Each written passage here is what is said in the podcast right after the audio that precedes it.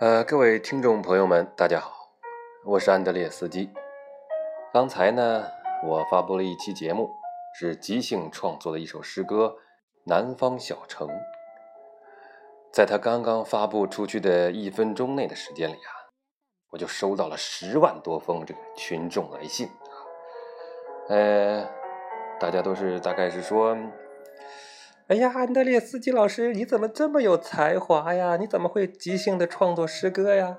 啊，你的写的诗怎么这么好啊？还是即兴创作的？你看我们，我们憋了一宿，憋了两宿，憋了一个月都写不出一首像你这样的诗歌呀！安德烈斯基老师，你怎怎么有才华呀？你写的太好了，我一想到你写的诗，我就彻夜难眠，睡不着觉啊！这一分钟啊，我都昏过去好几次。安德烈斯基老师啊，我看了你的诗，我听了你的诗，我已经不行了，我现在已经也正在打吊瓶啊，我血压都上来了。哎呀，呃，首先呢，当然我要劝一下这些粉丝们啊，要理性追星。呃，至于这个诗啊，为什么写的这么好的问题呢？首先我是肯定了呃大家对我的肯定，然后第二点呢。这个才华呀，这个事情啊，这个这个这个这个很难讲啊。基因决定了很大一部分啊，百分之九十九点九九吧。那么呢，但是大家也在追问说，如何才能写成这个样子啊？或者说如何向这个目标努力？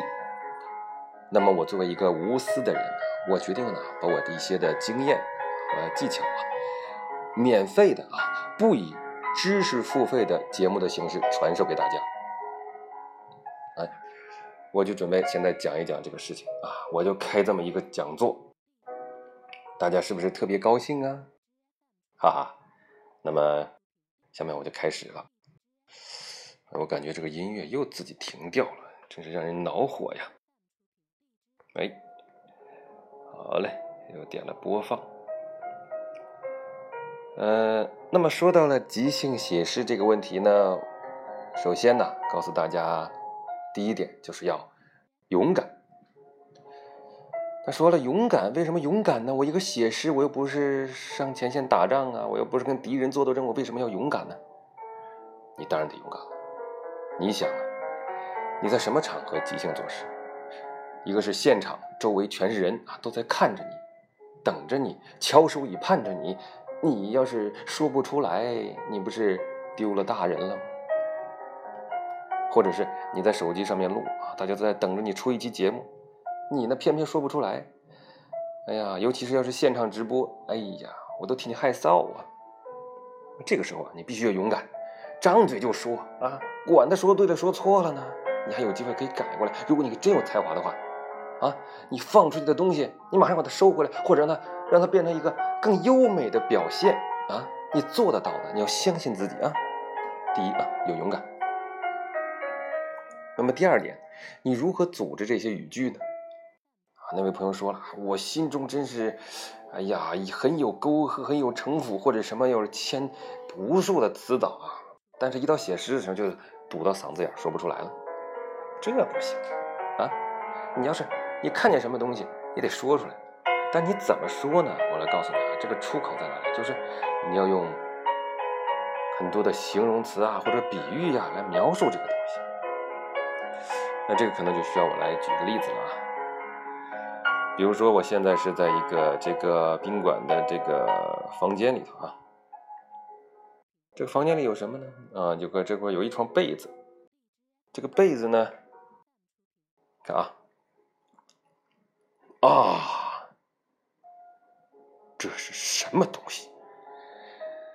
白白的一团，那么的柔软，上面布满了沟壑和褶皱，又是那么的不规则。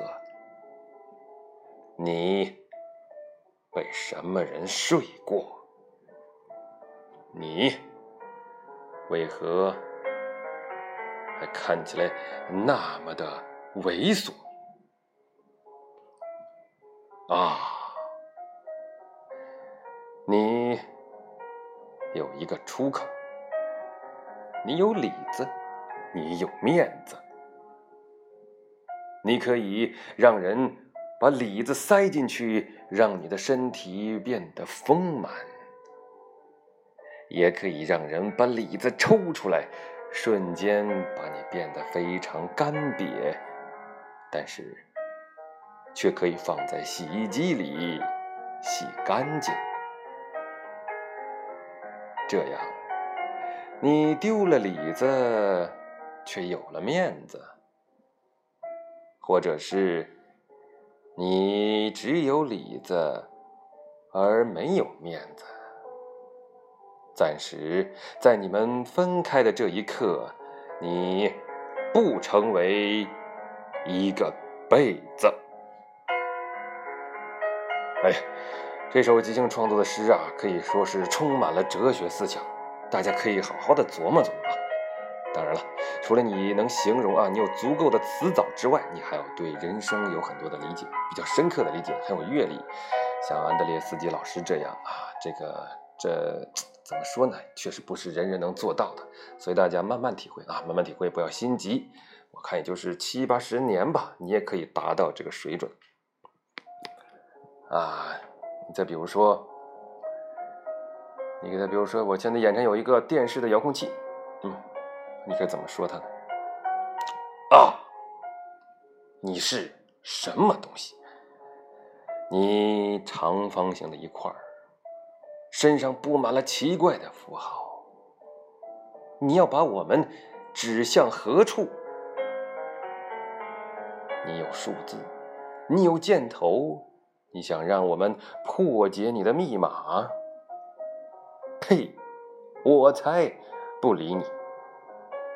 你这样华丽的外表，无非是来吸引我按你一下。可是，按完了又怎么样呢？你带给我的，只是虚幻的世界，那些空虚的、填满空虚的、无尽的、浪费的时间黑洞的，那开始的魔鬼，不就是你吗？